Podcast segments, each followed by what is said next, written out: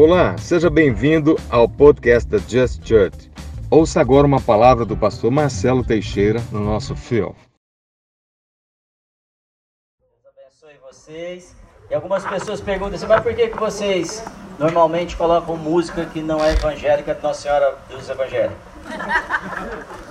Porque a nossa missão é reconhecer o que é arte, transformar as áreas da sociedade em algo que seja para a glória do Senhor. Amém. Isso não dá para explicar em poucas palavras, então se você que está em casa e de repente não está entendendo, é, o que eu, você precisa pensar mais em reino e reino avançando sobre as, as áreas da sociedade. Vou te dar um exemplo. Paulo usava os poetas da época para poder evangelizar, ministrar, pregar, converter, curar as pessoas da, da, que ele era contemporâneo. Isso é meio assustador, eu sei, porque a gente vem de uma cultura extremamente fechada e religiosa, onde os carros não podiam parar para assistir a gente ali. Porque a gente tinha uma igreja fechada e ficava totalmente protegido ali, porque as paredes eram grossas. Vocês lembram que as paredes das igrejas eram grossas? Os bancos eram de madeira? Vocês são velhos mesmo. E aí, o que, que, que, que eu quero dizer com tudo isso? Muitas vezes nós distendemos a banda, distendemos as pessoas que, que fazem parte do Just. Se você está chegando, ou está passando, ou está aqui visitando a gente, você vai perceber isso acontecer sempre. Por quê? Porque cremos que Deus depositou dons em nós. Amém? Amém. Se o Espírito Santo está em você, tem alguém aí que tem o Espírito Santo dentro de si? Se você tem aí dentro da sua casa, escreva, escreva assim: Eu tenho o Espírito Santo dentro de mim. Não, se você não escrever, você não tem, hein? E aí, se você tem o Espírito Santo dentro de você, a semana passada a gente entendeu que o reino de Deus está onde? No Espírito Santo. E o Espírito Santo está dentro de você. E o que, que falta no reino de Deus? Nada. Lá tem abundância de todas as coisas. Então, todas as coisas estão próximas de nós. Por isso que Jesus dizia assim: João Batista dizia, o reino de Deus está próximo. Próximo é assim, um, um braço de distância.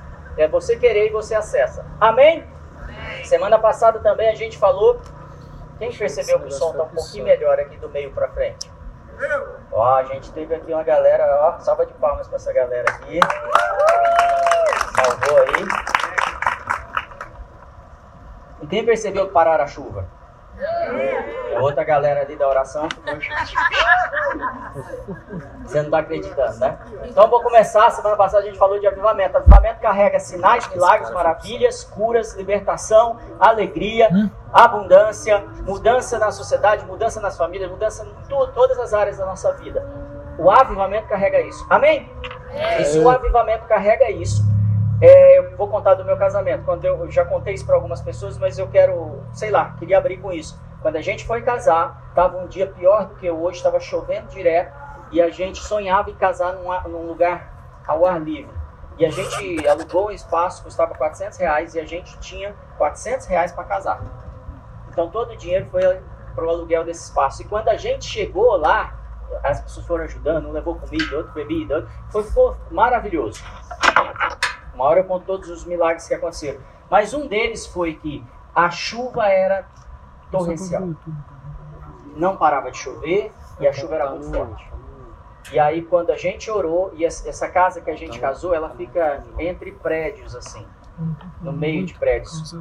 Parou de chover, abriu no céu um clarão, e as pessoas dos prédios saíam na sacada e ficavam olhando assim, mas por que, que não está chovendo aqui? E tudo em volta chovendo. Amém? Amém. Por que isso aconteceu? Porque Deus, para ele, não tem nada impossível. Deus, é o, Deus falou assim: Eu não criei o sábado, vocês para o sábado, eu criei o sábado para vocês. Da mesma forma, a gente tem que entender que ele criou as nuvens para nós. Então, quando ele para a tempestade, os discípulos se jogam no chão, os discípulos entendem que ele é Deus, entendem o poder dele, se arrependem e se convertem. Isso tem a ver também, gente, com o avivamento. Quando o avivamento chega, algumas coisas acontecem. Eu anotei algumas coisas aqui. Algumas características do avivamento. Quem estava aqui semana passada e a gente falou de avivamento? Legal, então você vai lembrar. Quem não estava, assiste, está ao vivo, está gravado o, o, a pregação. É, então, o avivamento são sazonais. São, por que sazonais? Ele tá, não está dentro de uma programação humana, ok? Você não consegue prever, o avivamento tá numa, não é algo linear. Avivamento, os avivamentos são progressivos. Coisas que aconteceram nos avivamentos mais antigos continuam se manifestando nos, nos avivamentos mais próximos. Só que novas coisas também acontecem. Você está anotando aí? Se você quer viver avivamento, você precisa entender avivamento. Sabe por quê? Muitas vezes as pessoas buscam a Deus para entender o avivamento. E Deus não fala sobre isso muitas, normalmente. Porque ele está falando assim: olhe para o que aconteceu, olhe para os sinais que eu dei e comece a estudar isso. Olhe para os avivamentos bíblicos, olhe para os avivamentos pós-Bíblia e comece a entender como eu opero. Faz sentido isso para você? Então Deus está nos dizendo hoje: olhe para os avivamentos, então você precisa anotar para começar a perceber quando um avivamento está acontecendo, talvez na sua empresa, na sua casa, no seu bairro ou na sua igreja. Amém? Então, os avivamentos são sazonais, são progressivos, ele impacta a igreja. O que, que eu falei? Impacta. O que mais? Sazonais, progressivos. Sazonais, progressivos. progressivos. Então, vou falar de novo. Se você está anotando, anote. E se você não está anotando, anote. Sabe por quê? Porque o culto, pelo menos aqui com a gente, não é necessariamente a entrega de tudo é todo o tempo entregue para Deus. Deixa eu tentar explicar isso melhor. Culto é para Deus, amém? Então por que, que você está aqui querendo receber algo? Então isso não é só culto. Então quando a gente vai para um ambiente onde a gente é formado, distendido, a gente recebe informação, isso não é para Deus, isso é para a gente. Claro que a gente vai entregar isso para Deus. Agora quando é culto, quando eu dobro os meus joelhos, quando eu reúno com os irmãos e tudo que fazemos é para cultuá-lo. Então, a gente aprendeu também que a reunião no domingo à noite é quase uma missa, porque é um culto para Deus, mas a gente vai e fica olhando a roupa, o cabelo, o, o que, que o pastor falou, eu não gostei do louvor, não senti que tinha unção nisso ou naquilo. Não é assim normalmente? Estou falando uma linguagem evangélica, não estou, gente? Você já ouviu isso? Falta quebrando hoje, né? Vou, vou tentar diminuir aqui, desculpa. A verdade é, Deus quer fazer algo poderoso e eu estou sentindo que a gente está segurando para ele não fazer. Esse é o meu real sentimento. Por quê? Porque se Deus fizer, nós vamos ter que agir diferente. A gente vai ter que falar diferente, a gente vai ter que mudar a agenda. Amanhã não vai acontecer o que a gente planejou, vai acontecer o que ele planejou. Você está disposto ao avivamento? Amanhã não pode ter a, seguir a sua agenda, é a agenda dele. Isso é avivamento. Porque o avivamento impacta a igreja. Amém, igreja? Amém. Se impacta, impacta não é no sentido assim, ai, deu um arrepio. Ai, que delícia, Jesus. Estou unçado. Não é isso. O avivamento também começa por uma pessoa. Amém? Amém. Tem uma pessoa aí? Por uma pessoa, por uma, uma pessoa, única. Começa por uma pessoa. Não tem um avivamento começou por dez. Sempre foi um cara, uma mulher, uma criança, um adolescente, um jovem que se levantou e falou assim: Deus, me enche do Espírito Santo e muda o ambiente que eu vivo. Normalmente, quase todas as vezes a oração foi essa. Todos os avivalistas contam isso. E eu comecei a pedir o Espírito Santo e pedir para mudar aquilo que a gente vinha vivendo. Você está satisfeito com o que você está vivendo? Não? Então quer dizer que essa é a sua noite. Pelo menos para quem falou que não. Começa com uma pessoa. E aí, quando começa com uma pessoa, a Bíblia diz assim: não despreze os pequenos começos, princípios. Está começando um avivamento aqui nessa cidade. Só que esse avivamento já está acontecendo na terra. Mas a gente está vendo muito pouco movimento desse avivamento em Ribeirão Preto mas ele pode começar por uma pessoa. Então, se você começar a ver coisas diferentes acontecendo com alguém, não comece amaldiçoando. Eu vou falar bastante disso hoje. Comece falando assim: preciso entender isso, se é de Deus, quanto isso pode mudar minha vida e, e se é, eu quero entrar. Então, não despreze pequenas coisas que Deus começa a fazer aqui. Por exemplo, hoje veio uma moça aqui. Ela está aí, Renato? Não. Ela, a moça veio aqui e ela falou assim: eu vou, eu não quero ficar aqui porque eu vou manifestar algumas coisas aqui. Eu falei, aqui você não vai manifestar. Porque quando Deus está, não há show de horrores. Quando Jesus chega para. Me ajuda a lembrar o cara do Decato. Decápolis lá, o Gadareno. Gadareno. Quando ele chega diante do Gadareno, quantos demônios tinha no Gadareno? Uma legião. Quanto que é uma legião? Eu já não vou lembrar, mas é 300 e. Um monte de, de gente, ok? Um monte de demônio.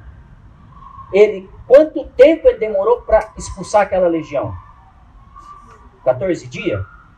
Eles deram show ali? A Bíblia diz que ele quebrava as correntes, os caras amarravam ele e quebravam as correntes. Nada segurava ele. Então nós não aceitamos no ambiente que o Senhor está show de horrores. Manifestação demoníaca. Ela pode querer, mas ela vai acabar na hora. E na hora a moça falou assim: Eu só liberei três palavras para ela. Falei: Não vou orar para você, não. Eu vou. O que, que você quer que aconteça na sua vida? Ela falou: Quero que aconteça isso, isso e isso. Mas você deveria saber. Por que, que você está perguntando? Eu falei: Porque talvez não, você não queira, queira mudar a sua vida. Pastor, você não devia estar evangelizando a menina. Não, não. Estou libertando. É a coisa é muito séria, porque não é só a libertação de demônios, é a libertação da consciência que o mundo trouxe de que eu sou um fracasso e que eu deveria ficar aqui. Jesus chegava para o cego, como ele falava para o cego? O que você quer? Fala, Rê. O que você quer que eu faça? O que você quer que eu faça?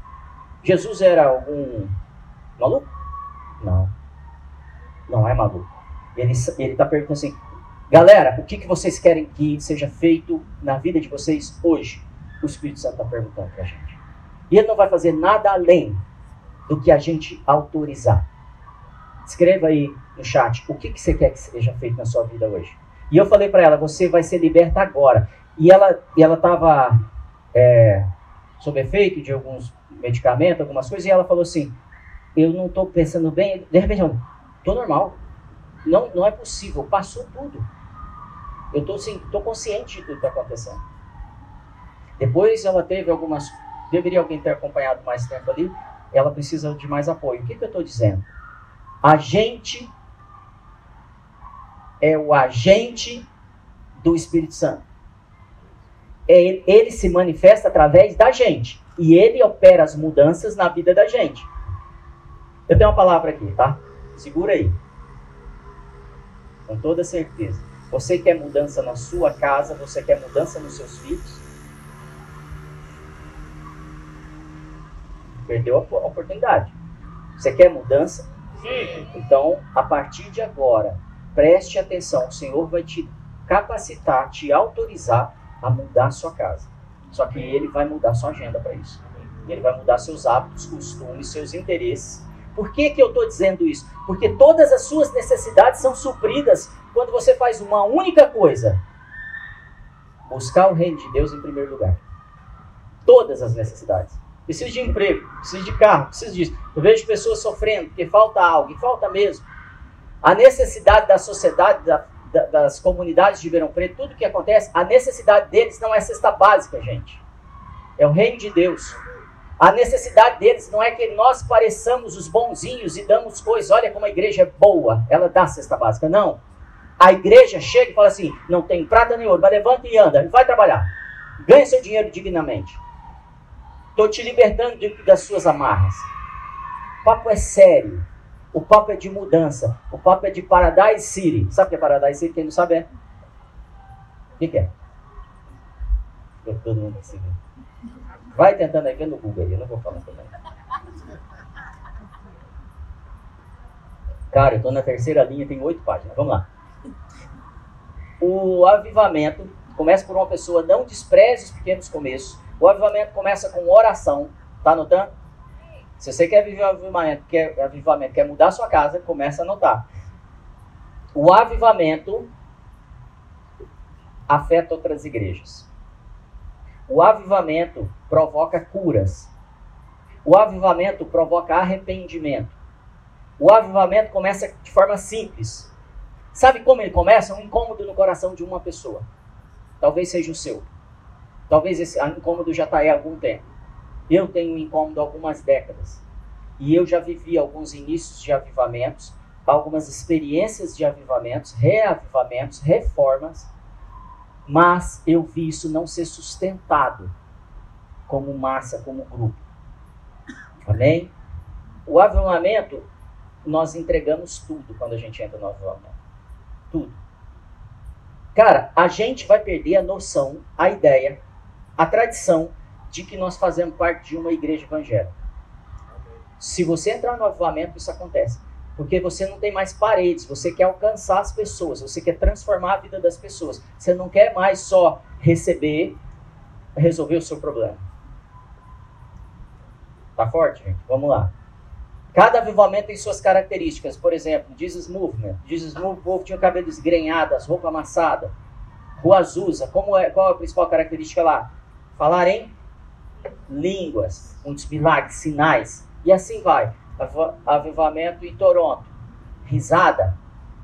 E se começasse a dar uma risada aqui, todo mundo começar a sentir uma unção de riso. Eu não sei se você já sentiu isso. Vou contar então aqui. Já larga a pregação para outro dia. Um dia eu estava em BH e eu vivi um avivamento lá. Chamava Fogo e Glória e depois Som da Chuva. Oh, glória. Tem até estrela, gente. É. E aí eu tô no avivamento, tem uma moça, uma ministra de louvor de lá que assim, sensacional, ela chama Cristo Cristão. E ela tinha uma banda e ela ministrava num determinado período de tarde, era ela que ministrava. A gente está no auditório, ela está lá na frente, eu estou numa das últimas cadeiras. E ela falou: Hoje eu não vou impor as mãos em ninguém, não vou orar, não peçam, nós não queremos impor as mãos. Nós temos algumas pessoas que o avamento tem coisas estranhas, vou falar sobre isso aí.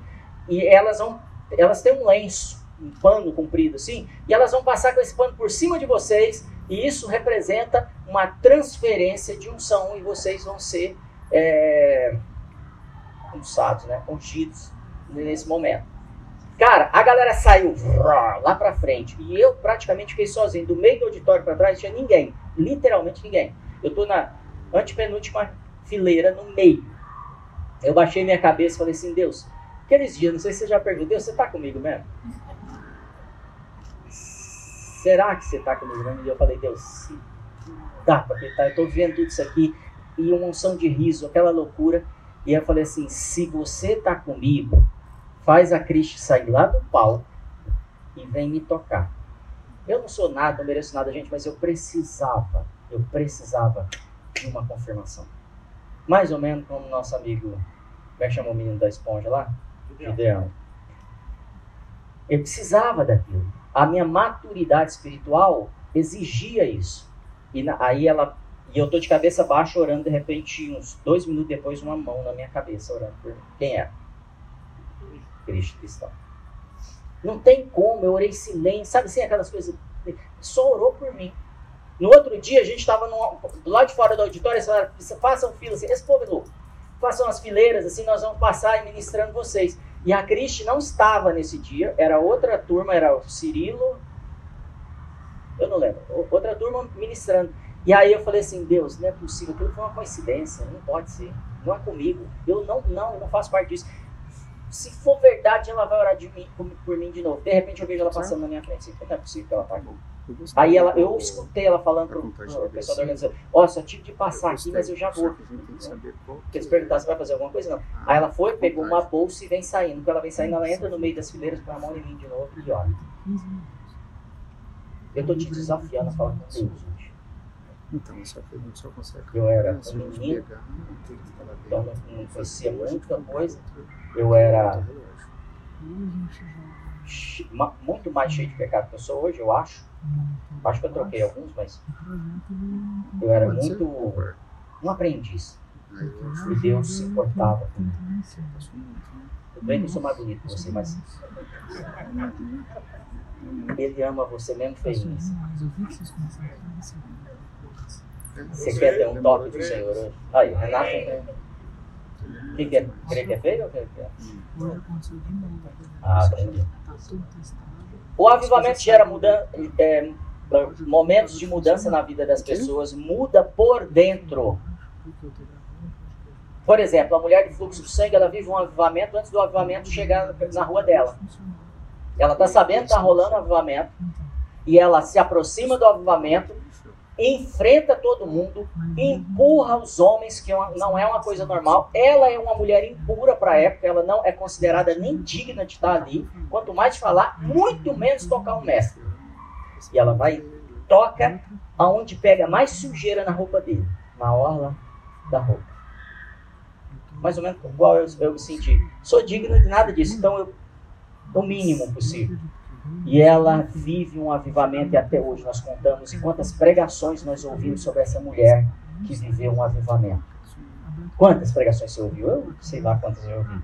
E o Gadareno? E o Eliseu? Eliseu, Elias chega. O Elias é estranho, gente. Eu fico imaginando aquele cara pessoalmente. E ele chega. O que, que Eliseu fez? Arrebentou com toda a empresa dele.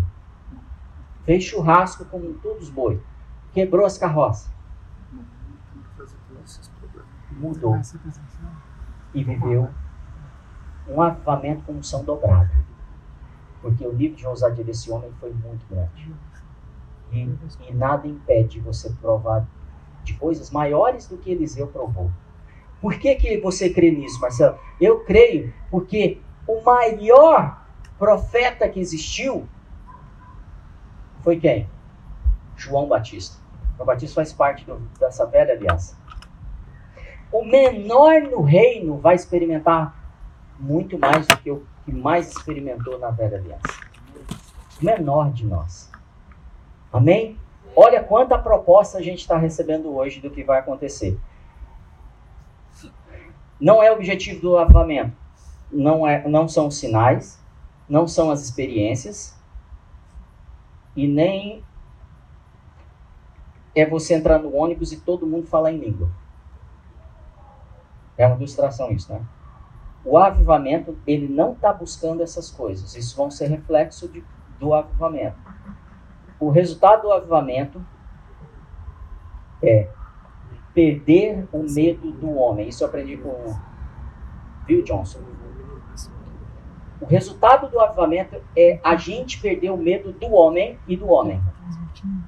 A gente perder o medo das coisas que a gente se limita por vergonha, por cadeias, por comparações, por orfandade, por palavras malditas.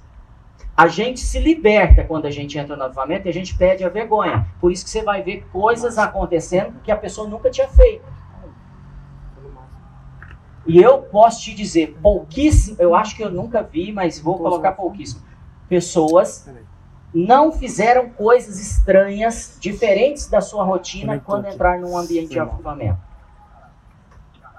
Teve um dia que eu entrei num ambiente de avivamento que só tinha gente orando.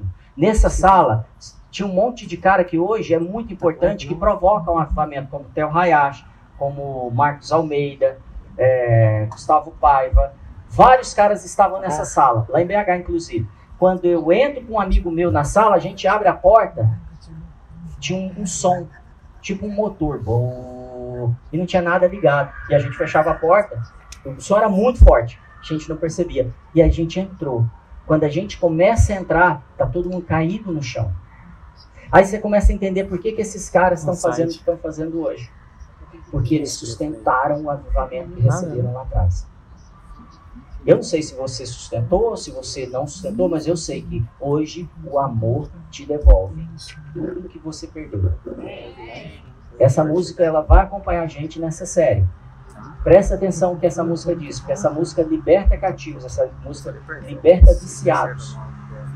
Ela carrega esse poder, essa unção. Amém? É, Ribeirão tem 200 mil evangélicos. Ele está festejando, né? Ribeirão tem 200 mil evangélicos. O que está acontecendo de impacto? Vamos ser sinceros e não acuse os nossos irmãos. Sem evangélico de poder causa um estrago no Estado, não é, Ribeirão? E eu quero fazer parte disso. Eu também. Eu quero ser aqui, um daqueles que vai estar nas fileiras de transformação e impacto da sociedade. Eu também. Isso depende muito. Tem 500 mil cristãos, tá? Contando os católicos também. É, para o que nós não devemos olhar, não devemos focar na quantidade na hora do avivamento, não devemos prosseguir, é, perseguir as experiências, não devemos focar nos padrões, toda vez ser igual, tudo que acontece é igual, e aí a gente começa a imitar, e não devemos fi, fixar os nossos pensamentos nos haters. Isso é muito importante. Eu estou liberando uma preparação aqui para o que vai acontecer com a gente nos próximos dias. Amém, vai ser.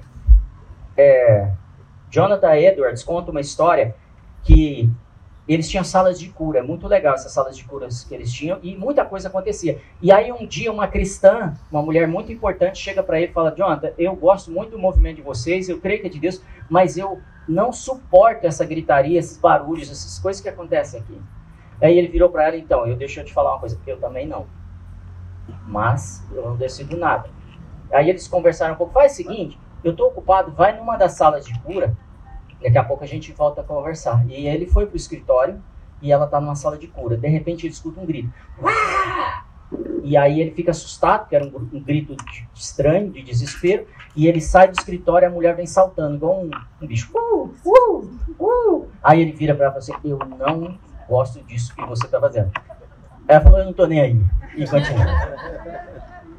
Isso é normal. Quem já viveu esses movimentos sabe o que eu tô falando. É, as pessoas sempre se ofenderão com o avivamento. Sempre. Então sempre vai ter hater. Sempre tem gente, ah, mas eu não concordo, eu não. É, é, é, é fatal. Existe um cara que chama Blaise Pascal. Ele é matemático, ele é francês, tá? Inventor, teólogo católico. Ele diz o seguinte: há luz suficiente para aqueles que desejam ver e escuridão suficiente para aqueles que têm disposição contrária. Se você quer ver o sol defeito, você vai ver. Se você quer ver só trevas, você vai ver. Se você quer ver só luz, você vai ver. Por isso que a Bíblia diz que se os seus olhos são bons, o que mais fala? Todo o seu corpo será bom. Ele não está falando que você usa um colírio, não. Ele está falando assim, da, dependendo da maneira que você olha para as pessoas, se você olha pro, com amor, como foi conversado com essa moça que chegou aqui, falando, querida, aqui você não é menos que ninguém, não. Você não, você está entre família. E ela se emocionou. Por quê? Porque não importa o que está acontecendo, nem sei quem é.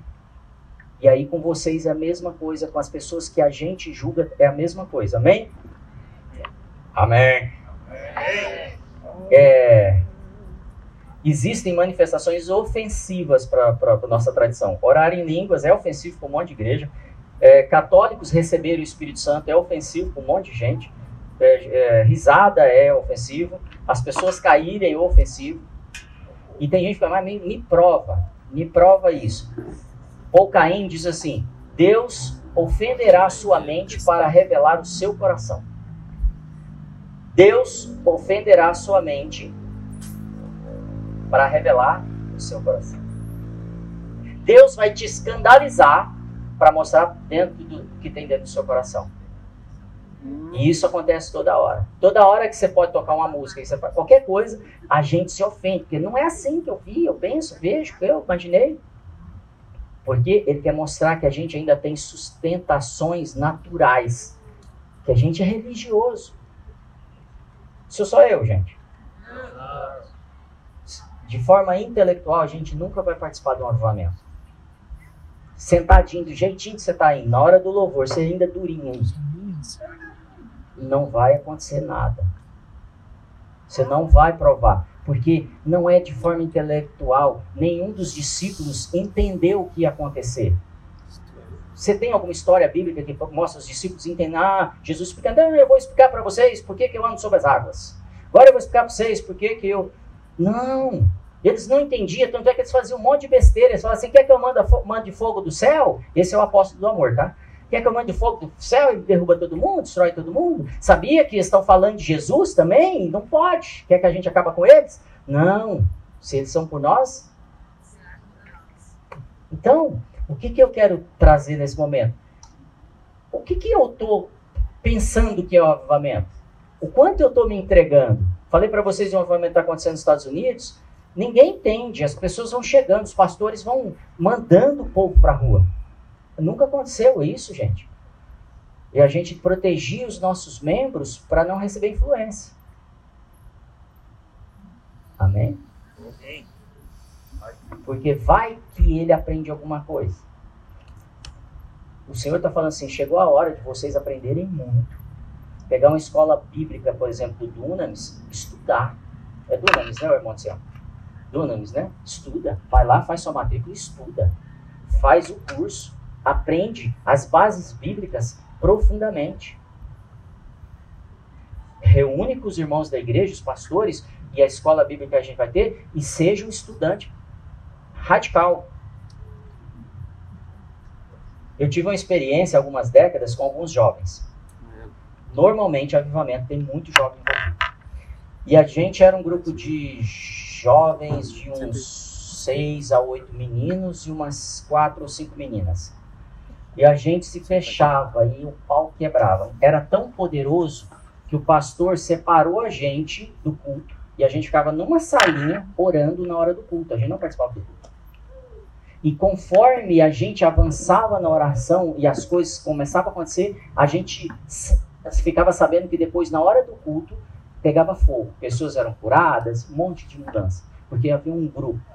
Vários ministros famosos têm um grupo que vai antes orar e tem um grupo que fica debaixo da plataforma orando. Trabalho em equipe. O avivamento depende disso. Eu sinto que nós nascemos para esse tempo, gente. Eu sinto que a gente nasceu para viver um paraíso. Não é para viver o que a gente está vivendo, uma teologia de fuga, de escape. Que vive falando para a gente, fica, fica aí, hein? E, e ó, não não fica de qualquer jeito que vai subir pelado. E você vai ser pego de qualquer jeito. Então fica com as roupas mais caprichadas. Porque as roupas não vão. Ah, A gente aprendeu tanta coisa que não é bíblica. E Jesus fala assim, cara, eu tenho planos eternos para vocês. Eu tenho, estou formando reis para sempre. Eu, João disse assim: vi novos céus e nova. Nova o quê? Amém. É isso aí. E quando eu olho para mim, diante de todos esses avivamentos, essas coisas que eu vivi, eu, sem arrogância, tá bom, gente? Sem soberba, a gente tem que ser real. Eu sinto que eu sou o cara que recebeu um talento. Eu sinto isso, eu tenho quase certeza disso. Claro que não tem só eu, né? Mas estou dizendo assim, se eu olhar para o cenário, para a analogia que Jesus usa, para a parábola, eu sou o cara que recebe um. E eu sabendo que o outro lá que recebeu um errou, eu não quero errar. Eu não recebi muito. Eu não recebi as televisões, eu não recebi, eu não recebi. Eu não ressuscitei nenhum morto. Mas o que eu recebi, eu vou devolver para ele multiplicado. E eu não vou dormir, eu não vou preocupar com a minha agenda, eu não vou preocupar com nada, porque ele cuida de todas as minhas coisas, enquanto eu continuo. Eu não vou retroceder e eu não vou perder. E eu sei que alguns de vocês também sentem isso, que vocês receberam um talento. E talvez tenham recebido 5, 10, não sei. Mas talvez se você se você receber um, essa é a noite que você fala assim, Deus, eu vou tirar o lenço de cima do meu talento talento que você me deu e eu vou multiplicar esse negócio. Eu vou sair daqui agindo. Porque essa multiplicação não é de milagre, ela é de ação. O avivamento, gente, gera arrependimento. Estou acabando. Gera arrependimento. Repete isso. O que é arrependimento? Mudança de pensamento. Eu penso de forma diferente agora.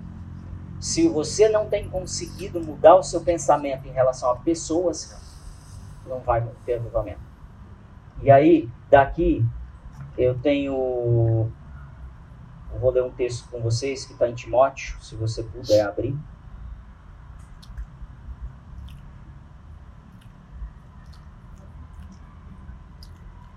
Primeiro Timóteo, capítulo 2. Por quê? Pastor, você trouxe tanta coisa do avivamento, como ele funciona, como ele começa, como ele permanece, e muitas vezes como a gente perde o avivamento, cobrindo os nossos talentos.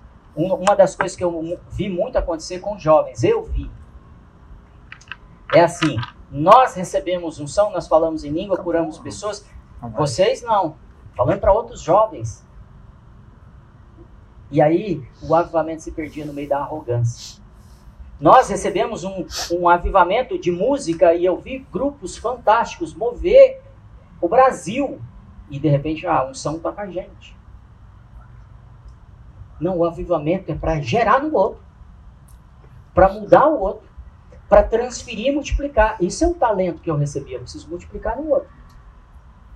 Por que, que a gente está trazendo isso, gente? Porque há um avivamento passando e a gente não pode perder. Amém? Amém. A gente não pode perder o que está passando agora. Esse avivamento vai trazer a transformação das cidades. Vai trazer transformação na nossa vida. Tudo que você tem orado pode acontecer dentro do avivamento. Só que se eu não acompanhar a nuvem, o movimento do rio do Senhor, vai passar o avivamento. E eu vou virar um reclamão, um hater. Falar, ah, não era bem isso.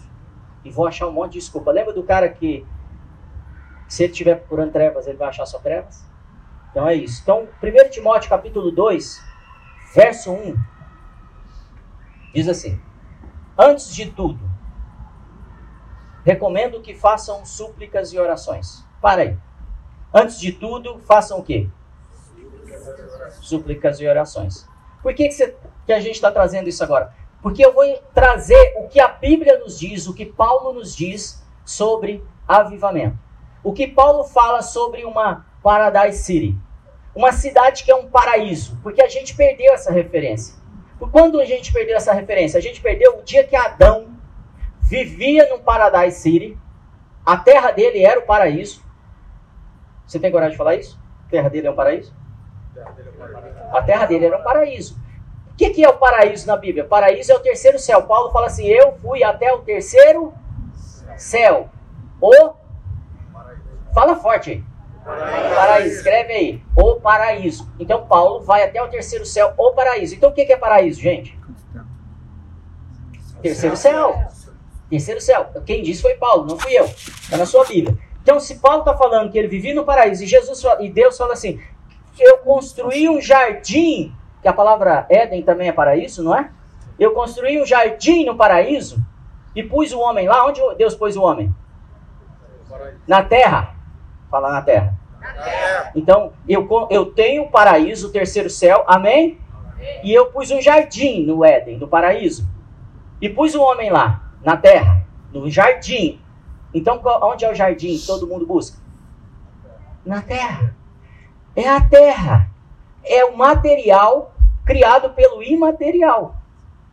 Tem essa palavra, né? E ele, o, o, Deus imaterial, criou algo material porque eu quero criar um jardim, porque o paraíso já é maravilhoso. Quero criar um jardim e põe o homem lá. E esse homem é feito do jardim, de algo especial que eu criei. E aí, o jardim é tomado pelo paraíso. Então, tudo que acontece no paraíso acontece no jardim. O que é o jardim mesmo? A terra. Então, tudo que acontece no céu acontece na terra. E a gente fica orando isso, não entende, né? E aí, quando Adão fala assim, eu não quero mais Deus como Deus. Eu quero ser Deus. E ele era um guardião do jardim. A Bíblia diz. Ele estava adornado com toda a autoridade. Governai, não era isso que Deus fez com ele? E a gente fica pensando que é outro cara. Não é outro cara. E ele governava tudo e, e achou-se orgulho no onde? Coração. Coração dele. E ele fez o quê? Eu vou ser Deus. E aí, quando a serpente fala para Eva assim: Ah, se vocês comerem, certamente não morrerão. Serão como Deus. Então ele quis ser como Deus. Querendo estar no lugar de Deus, parecendo Deus. Igual o anticristo. Igual todo mundo que tenta governar sua própria vida. Porque é isso, essa é a semente adâmica. A gente não tem a agenda de Deus, a gente tem a nossa agenda. A gente ser Deus na nossa vida. E ixi, tem gente ali só na escatologia. Corta tudo isso aí, depois vai dar problema. E aí, o que, que aconteceu? O Adão decidiu desconectar da onde, gente? Do paraíso. E ele ficou pela própria conta. E quando ele fica pela conta dele, Deus fala assim: certamente morrerás. Porque sem o paraíso, vocês vão viver o caos que vocês vivem aí. Até 2020, um povo lá em Ribeirão vai levantar e não vai aceitar mais isso. Uh! Vai falar: o céu vai descer, Amém. cidade, isso vai mudar. Simplesmente isso. Bíblia é simples. Pare de ficar inventando coisa. E aí, o texto diz assim: quando você, Paulo vai falar assim, eu fui lá no terceiro céu, sei como funciona, então vou ensinar vocês a transformar a cidade de Ribeirão Preto em paraíso. Lê-se assim, antes de tudo, recomendo que façam súplicas e orações. Então, antes de que você quer mudar a sua cidade, faz o quê? Intercessões e ação de graça. Vocês, vocês vão orar em quatro tipos de oração. Vocês não vão orar pouco, não. O avivamento começa com o quê, gente? Oração. Com um coração que não se conforma com o que está acontecendo. E a primeira coisa que ele faz é oração. E a terceira, a terceira coisa que acontece, o que é? Arrependimento. O que é arrependimento? Da mentalidade. Então eu começo a orar, Espírito Santo, vem em mim e me fala o que está rolando. Ah, está rolando que vocês não têm conexão com o paraíso. Ah, mas eu quero transformar a minha cidade. Então eu preciso encher você. E aí você vai ter mais fome e sede de mim, você não quer saber mais de nada, só de Deus. Só do reino. E aí você vai ficar impregnado e as coisas vão pegando nas outras pessoas. Aguenta aí, não vai embora ainda não. Intercessões, ação de graça, por quem? Por todos os homens. Cara, a gente é ruim de orar por todos os homens e todas as mulheres. mulheres. Por quê? Porque a gente não acha que aquele ali merece. Mas isso é o assunto para outro dia. Por todos os homens. Aí ele continua. Pelos reis. Fala comigo. Pelos reis. Pelos reis. E por todos que exercem autoridade Quer mudar? Oração, intercessão, ação de graças. O que, que eu esqueci? Súplica por todos os homens, pelos reis e por todos que exercem autoridade, mesmo o político que você não gosta. Mas eu quero que a minha cidade muda, e, e, mas esse homem não merece a minha oração. Esse presidente não merece, esse governador não merece. E aí, é isso que a igreja faz muitas vezes, tá bom? E aí a gente coloca aquela autoridade numa posição vulnerável dos demônios. E aí, ao invés do paraíso vir, do céu vir à nossa cidade, quem que vem? O inferno. Porque ele está tomado por isso. Porque a gente não fez nosso papel. Quer sua cidade um paraíso? Sim. Depende de quem? Não, fala de mim, fala de nós não. Depende de mim, depende das minhas orações, das minhas súplicas, do meu coração arrependido e, e, preocupado com as outras pessoas, com os líderes, pelos reis, é, por todos que exercem autoridade, para que tenham uma vida tranquila e pacífica, com toda piedade e dignidade. A nossa cidade, como, como Detroit, já, já teve essa experiência, várias outras cidades tiveram, mas Detroit, para mim, é um dos grandes destaques, que quando a igreja se posiciona, as coisas mudam. Quando nós, igreja, começamos a orar em, antes da eleição, o Brasil começou a mudar. A criminalidade caiu radicalmente. Pega os números. A criminalidade foi lá embaixo. Morriam 62 mil pessoas assassinadas por ano. É pior que uma guerra de qualquer país. Morria gente aqui. E a mídia não falava nada disso. Sim, de, de, como preocupação. Só dava números. Quando a igreja começou a orar, os governos corruptos começaram a cair. As, os profetas começaram a profetizar, a, a mudança começou a acontecer imediatamente. Nós temos essa experiência na nossa casa, no nosso país. Deus está aqui querendo fazer, mas Ele não faz sem seu povo. Sem mim, sem você. Pelos reis, por todos que exercem autoridade, para que tenham uma vida, tenhamos uma vida tranquila e pacífica, com toda piedade e dignidade. Isso é bom e agradável perante Deus nosso Salvador, que deseja que todos os homens sejam salvos e cheguem ao conhecimento da verdade. Só tem um jeito dos homens chegar ao conhecimento da verdade: depois que orarmos e formos luz para esses homens. O governo dessa cidade depende da igreja. Amém, igreja? Amém. O governo dessa cidade, a piedade dessa cidade, a paz dessa cidade depende da igreja. Não depende de mais polícia na rua. Depende da sua oração, da sua súplica, intercessão e ação de graça. Depende do teu coração abençoador aos seus líderes, inclusive seus pastores. Porque eu vejo muita gente assim, eu estou doido para esse pastor cair porque eu preciso falar alguma coisa dele. Estou doido para. E aquele lá eu não gosto por isso, por isso. É ou não é? Então a gente faz isso dentro da igreja. O meu líder de área, de departamento, eu não sei. Eu deveria estar orando todos os dias por, pelo meu líder imediato. Eu deveria estar orando pela minha esposa, pelo meu marido, pelos meus pais. E é tão lógico que Deus começa assim, eu vou ensinar vocês a orar pelas autoridades. Comece pelos pais de vocês. Abençoe e honre eles. Depois vocês abençoem e honrem os líderes espirituais. Depois vocês abençoem os líderes governamentais. Depois vocês abençoem e honrem os professores vocês. Sei lá qual é a escala, mas fez sentido para você?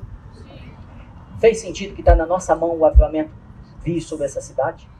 Fez sentido que o, o céu está liberado, o véu rasgou e ele está liberado de ser derramado sobre nossa cidade? a gente sentir milagres, curas, manifestação, tudo que precisa ser coberto, é, suprido imediatamente, com um povo que se levantou e as pessoas vão falar daqui 30 anos, eles não vão lembrar dos nossos haters, porque você lembra do nome de algum hater desses caras? Do, do, John Wesley, qualquer um, eles tinham gente famosa na época deles, tanto quanto eles que combatiam eles. A imprensa às vezes fazia isso. Mas a gente não tem o nome de nenhum. Porque quem, o nome que vai ficar do avivadista de Ribeirão Preto, o nome que vai ficar é o seu. Olha, você fala assim, eu firmei meu pé aqui. Amém? Pode vir a banda, por favor. Daniel não mudou o comportamento dele com Nabucodonosor. José não mudou com faraó. Esses homens não eram de Deus. Mas eles não mudaram. Eles intercediam, eles oravam e eles eram abençoadores. Qual é o resultado por orarmos pelos nossos líderes? Anota aí. Terão vida, nós teremos vida tranquila, pacífica, com toda piedade e dignidade. Isso é bom e agradável perante Deus. Podem ser salvos e chegarem ao conhecimento da verdade. Estou falando dos, dos líderes. O que muda na atmosfera, no ambiente que a gente vive, na cidade que a gente vive, na atmosfera dessa cidade. Somos abençoados, prósperos, dignos e justos. O que acontece com os nossos filhos? Porque a gente pensa que o avivamento é algo que vai resolver só agora. Aleluia. Não é. O avivamento vai, vai afetar as próximas gerações se nós sustentarmos eles. Não, nossos filhos terão esperança, oportunidades, paz, paz e melhores relacionamentos. Eu lamento que você não está notando. Porque se você estivesse lendo isso amanhã, você vai falar assim: Eu quero isso. Lamento mesmo. Está no meu coração há pelo menos 20 anos. E eu não desisti do avivamento.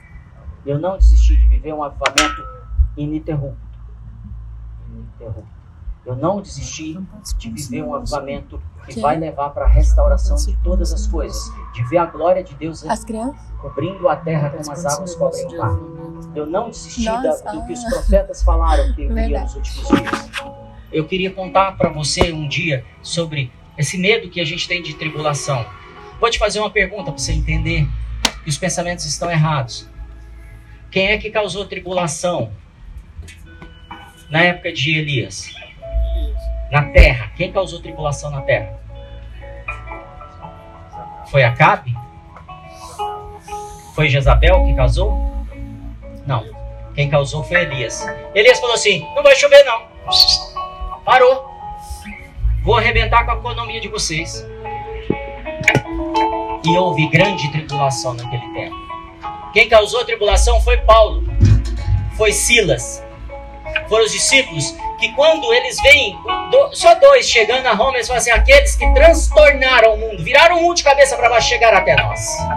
Estamos ferrados. Deus está esperando aqueles que vão causar grande tribulação no reino das trevas nessa cidade, que vão destruir os, os guetos, as gangues, as quadrilhas, destruir com palavras liberadas. Fala assim, aqui não. Liberando anjos operar em lugares que nós não entramos, que nós não sabemos que existem. Que as crianças estão sendo abusadas, as mulheres violentadas, as pessoas roubadas, na, desde a prefeitura até a última viela dessa cidade. Isso só acontece quando eu me posicionar como um agente do reino que quer trazer esse avivamento. E eu não sei se seu coração está queimando igual o meu. O meu queima há 20 anos, pelo menos. Talvez mais. Eu quero, Senhor, eu quero. E eu estou procurando aqueles outros que vão se alinhar com essa mensagem, com esse desejo que Deus já tem colocado no meu coração.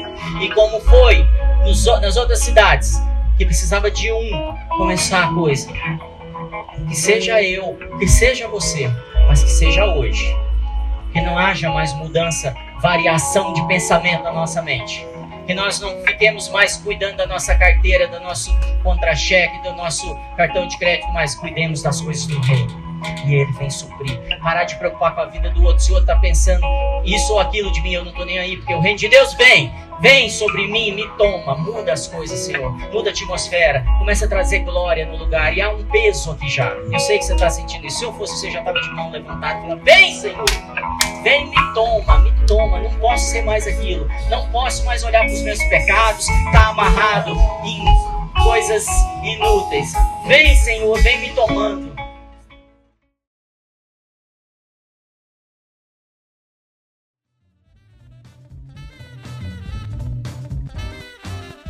Muito obrigado por acompanhar. Continue ouvindo e sendo edificado aqui no nosso podcast ou através do nosso YouTube. Lembre-se de compartilhar com seus amigos e sua família. Deus o abençoe.